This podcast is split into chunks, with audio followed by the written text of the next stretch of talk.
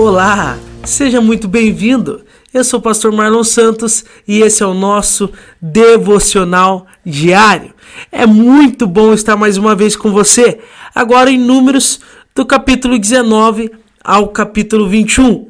Se você está aqui pela primeira vez, baixa aí seu plano de leitura na descrição desse episódio e vamos ler a Bíblia conosco até o final do ano. Lendo todos os dias a Bíblia conosco, no final do ano você terá lido a Bíblia toda. E se você já é de casa, Lê aí o capítulo 19, 20 e 21 de Levíticos, tire as suas próprias conclusões, faça as suas próprias anotações. Meu irmão, é muito importante que você leia com calma, com uma interpretação fiel da Bíblia, interpretando o texto corretamente, é? prestando atenção nos detalhes prestando atenção naquilo que Deus está tentando falar conosco, faça a sua própria anotação, anote aquilo que Deus está falando com você, e depois de ter feito isso, ter tido teu tempo com a palavra de Deus, vamos então para a nossa devocional. O capítulo 19 de Números, então, ele vai falar sobre a água da purificação. Eu não vou me deter muito aqui, mais vai ser importante isso para entendermos algumas coisas depois lá no Novo Testamento, né, que os sacerdotes ali, aqueles que ofereceriam sacrifício, teriam que se purificar através da água. A água então limpava, purificava a pessoa ali. No capítulo 20 de Números, nós vemos é um capítulo muito delicado, um capítulo muito triste, né, de Números, e é um texto muito forte que é a desobediência de Moisés. É, o capítulo 20, é, nós vemos o tempo todo o povo reclamando, e como não é novidade, versículo 2 do capítulo 20 já diz, né? Como não havia água naquele lugar, o povo se rebelou contra Moisés e Arão. Novidade o povo se rebelar, né? Para nós que estamos acompanhando números, não é novidade ver o povo reclamar, o povo se rebelar. E Moisés, meu irmão, está no, no limite da sua paciência em, em Números capítulo 20. Moisés está no limite de sua paciência. Então você vê nitidamente que Moisés discute com o povo aqui. É, e nem parece Moisés aqui, né? Moisés já está esgotado. Mas quando é, o povo reclama, o que Moisés e Arão faz, versículo 6. Quando o povo percebe que não tem água, é, o povo começa a reclamar e se rebelar. Quando Moisés e Arão lidam com alguma dificuldade, o que, que eles fazem? Eles se prostram com o rosto em terra, né, buscando a face do Senhor. É, então, é, ele se prostra diante de Deus é, e Deus orienta ele de como ele dará água a esse povo. Ele diz: Olha, vocês falarão a esta rocha vocês falarão a esta pedra e, elas, e ela dará água a vocês. Né? Então você, você vê que, que a ordem de Deus a eles é que eles falem a rocha. E eles estão esgotados com esse povo. Tanto que Moisés, a, a Bíblia vai dizer ali ó, no versículo 10, que Moisés olha para o povo e diz: Ouçam seus rebeldes, gritou Moisés. Será que é desta rocha que teremos de tirar água para vocês? Moisés está esgotado com o povo, está chamando já o povo de rebelde. Não que isso seja pecado, pois o povo era rebelde mesmo, mas você vê que Moisés está tá, tá bravo ali, está estressado. É? Mas esse não é o pecado, isso é normal. O pecado de Moisés está onde? Quando ele bate na rocha em vez de falar a rocha. Ele bate duas vezes na rocha, porque ele está bravo, ele está estressado, ele bate duas vezes na rocha, irado, para tirar água ao povo. E a ordem de Deus para eles era que eles falassem a rocha e não batessem na rocha. É? E eles não seguiram a instrução de Deus diante do povo. E a consequência disso, o Moisés, que foi escolhido para tirar o povo do Egito, o Moisés que está todo esse, todo esse tempo com o povo no deserto, suportando tudo, agora ele será impedido de ver a terra, de entrar na terra prometida. É, então Deus proíbe Moisés de entrar na terra prometida. Olha, você vai guiar esse povo até na entrada da terra, mas você não vai entrar, nem Moisés, nem Arão. Os únicos da geração antiga que vão entrar é Josué e Caleb, aqueles dois espias lá que voltaram é, falando bem e não mal como aqueles outros dez. Eles são os únicos que vão entrar. Moisés e Arão vão morrer antes de entrar. Então Moisés ele acaba desobedecendo e depois é, nós veremos a consequência na vida é, de Moisés. Né? E vemos aqui também no capítulo 20, uh, ah, Arão, também é a morte de Arão que acontece ali no capítulo 20, no final aí do capítulo 20. Arão então sobe ao monte e ali ele morre, ele vai para junto do Senhor. Então nós vemos ali que Arão também não entra na terra prometida. E isso por consequência deles terem pecados diante do estresse, diante da ira ali. Capítulo 21, nós vemos muitas vitórias, o povo de Deus batalhando e vencendo as batalhas, e, e vemos também o povo murmurando de novo, como de costume, né? Capítulo 21, versículo de número 5, diz que o povo começa a se queixar contra Deus e contra Moisés. E aqui tem um episódio interessante que é onde as serpentes começam a a, a morder eles, eles morrerem. E Deus manda fazer uma serpente de bronze. E quem olhasse para a serpente seria curado. E é, no mínimo, é, curioso né, Deus faz, fazer um objeto, as pessoas olharem para o objeto ser curado. Mas é claro que há um ensinamento profundo e nós veremos isso depois lá no Novo Testamento, que vai explicar sobre essa serpente aqui. Porque a palavra de Deus é assim, meu irmão. Ela se completa. Por isso que eu quero aproveitar esse momento para te dizer: é importante que você leia a Bíblia toda. Por quê? Porque tem muita coisa que não tem como a gente entender só olhando para esse texto específico. Mas a Bíblia ela se completa, ela explica ela mesma. Então, quando eu estou lendo aqui, quando eu vou ler lá na frente, vai fazer sentido algumas coisas. Amém? É, então, aqui vai falar, vai terminar falando sobre as vitórias do povo de Israel, sobre várias cidades que eles tiveram que passar. E eles pediam passagem, o povo não dava passagem para eles, não queria ter paz, o povo guerreava contra eles e eles acabavam vencendo na força do Senhor. Bem, o que, que eu e você podemos então aprender nesse texto? Tirar para nossa vida verdade que podemos crescer com elas. O que Deus está falando conosco no capítulo 19 20 e 21 de Números.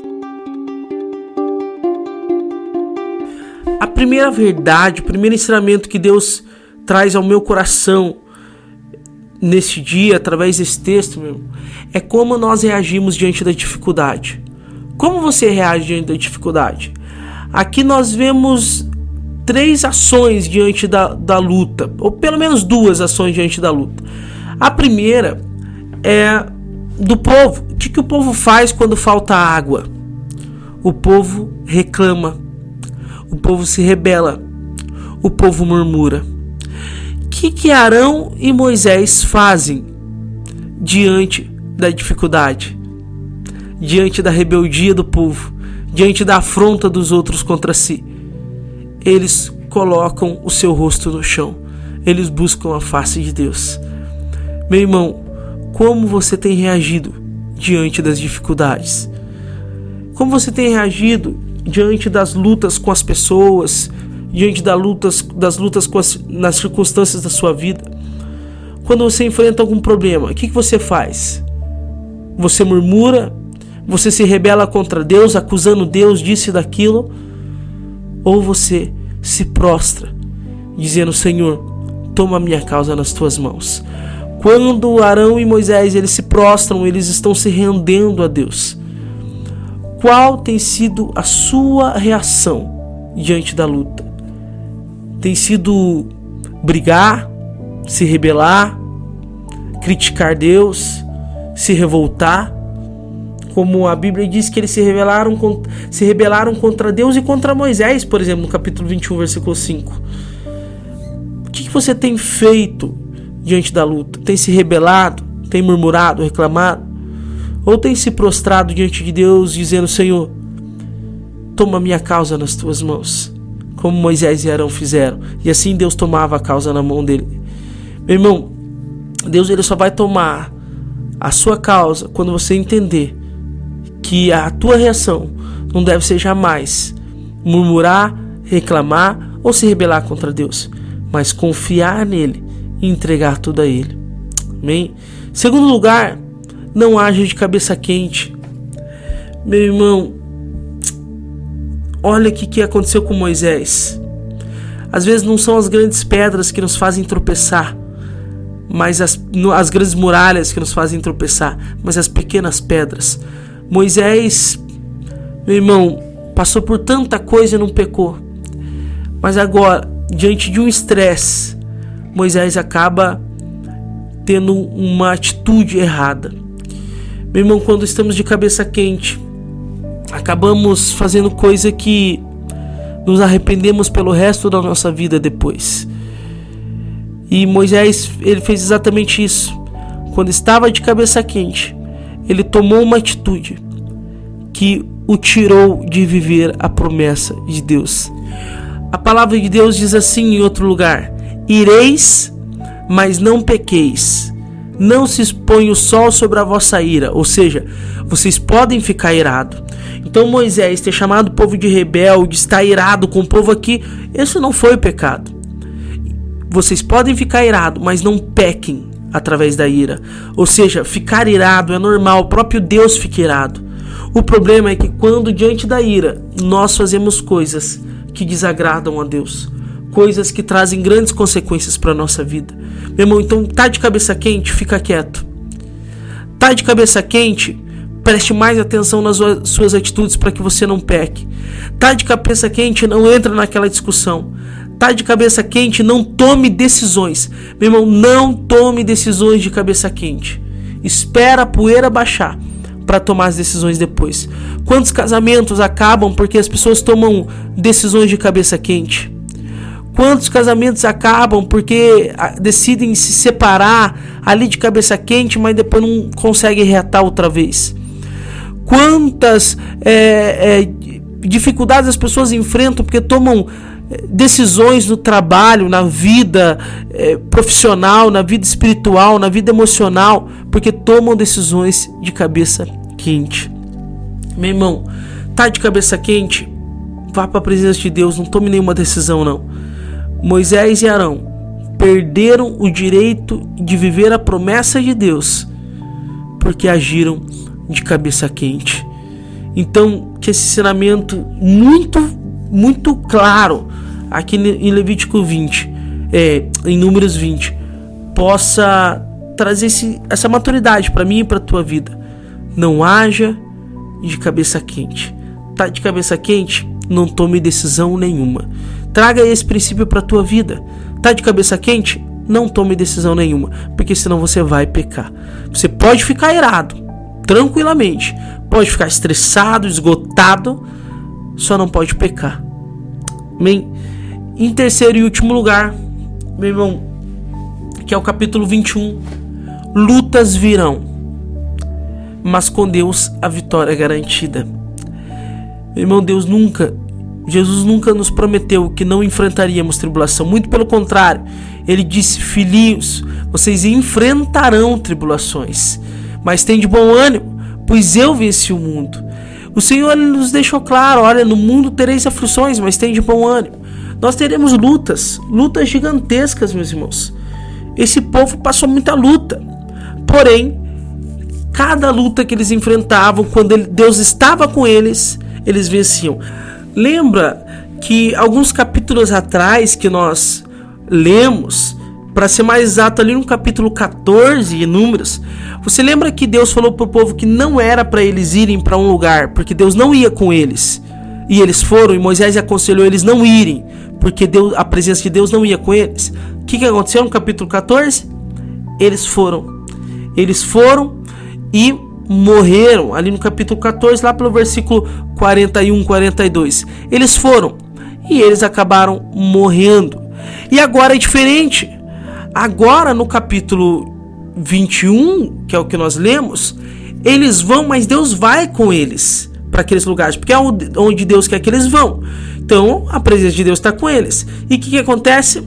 Eles vencem as batalhas. Meu irmão, não importa que batalha você enfrente. Importa se Deus está com você ou não. Meu irmão, a batalha mais fácil sem Jesus é terrível. E a batalha mais terrível com Jesus é fácil. Meu irmão, então, luta nós teremos. Agora você precisa ter a certeza se Deus está com você nessa luta ou se é uma luta que você está enfrentando porque você desobedeceu a Ele. Enfrentar lutas porque desobedecemos a Deus é terrível, meu irmão. Porque aí Deus não tá com a gente. A gente vai ter que suportar sozinho aquele ali. Agora, se enfrentamos lutas, mesmo estando com Deus, ah, aí a vitória é garantida. A gente vai enfrentar essa luta e a gente vai vencer, porque Deus está do nosso lado. É? Então, meu irmão, lutas virão, mas com Deus a vitória é garantida. Você só tem que ter a certeza de que você está indo para onde Deus mandou. Eles estão vencendo essa batalha aqui em capítulo 21 porque eles estão indo para onde Deus mandou. Quando eles estavam indo para onde Deus não mandou, eles só sofreram, só morreram diante da luta. Irmão, então essa luta, as lutas que enfrentamos, tem capacidade de nos matar? Sim se nós não estivermos na vontade de Deus. Se você estiver enfrentando uma luta porque você pecou, porque você abandonou o Senhor, porque você desobedeceu a Ele, aí não tem o que fazer. Você vai perder batalhas. Mas se Deus está contigo, se você está diante da vontade de Deus, e indo para onde Deus mandou, fazendo o que Deus mandou, em obediência ao Senhor, fica tranquilo. A vitória é garantida por mais difícil que seja a batalha. Amém? Então, meu irmão, que eu e você possamos orar hoje, dizendo: Senhor, eu confio em Ti. Eu não quero reclamar, eu não quero murmurar. Diante das lutas, eu quero buscar a Ti. E se você está enfrentando alguma luta hoje, em vez de reclamar, de murmurar e se voltar contra Deus, diga: Senhor, eu confio. Eu confio e eu entrego a minha causa nas tuas mãos. Em segundo lugar, eu quero te convidar a tomar uma decisão de jamais tomar nenhuma decisão de cabeça quente e que você ore dizendo: Senhor, me dê graça para suportar e não perder a linha e não tomar decisões precipitadas quando eu estiver de cabeça quente. Ore por isso e decida isso como princípio para a tua vida hoje. A partir de hoje, jamais tomar uma decisão de cabeça quente. Em segundo, em terceiro e último lugar, que eu e você possamos orar dizendo: Senhor, que eu esteja no centro da tua vontade. Porque se estivermos no centro da vontade de Deus, a vitória é garantida. Que você precisamos orar, Senhor, eu confio em ti, me dê graça para não pecar na ira e me ajuda a estar contigo no centro da tua vontade. Meu irmão, Deus te abençoe. Que você esteja caminhando para onde o Senhor deseja que você caminhe que você seja sustentado por Ele, que você consiga suportar nos dias difíceis e que o seu rosto sempre esteja prostrado diante dele. Assim nós chegaremos juntos na Nova Jerusalém, chegaremos juntos em Canaã, chegaremos juntos de batalha em batalha vitoriosos. Deus te abençoe. Até amanhã, até o próximo capítulo, até a nossa próxima devocional.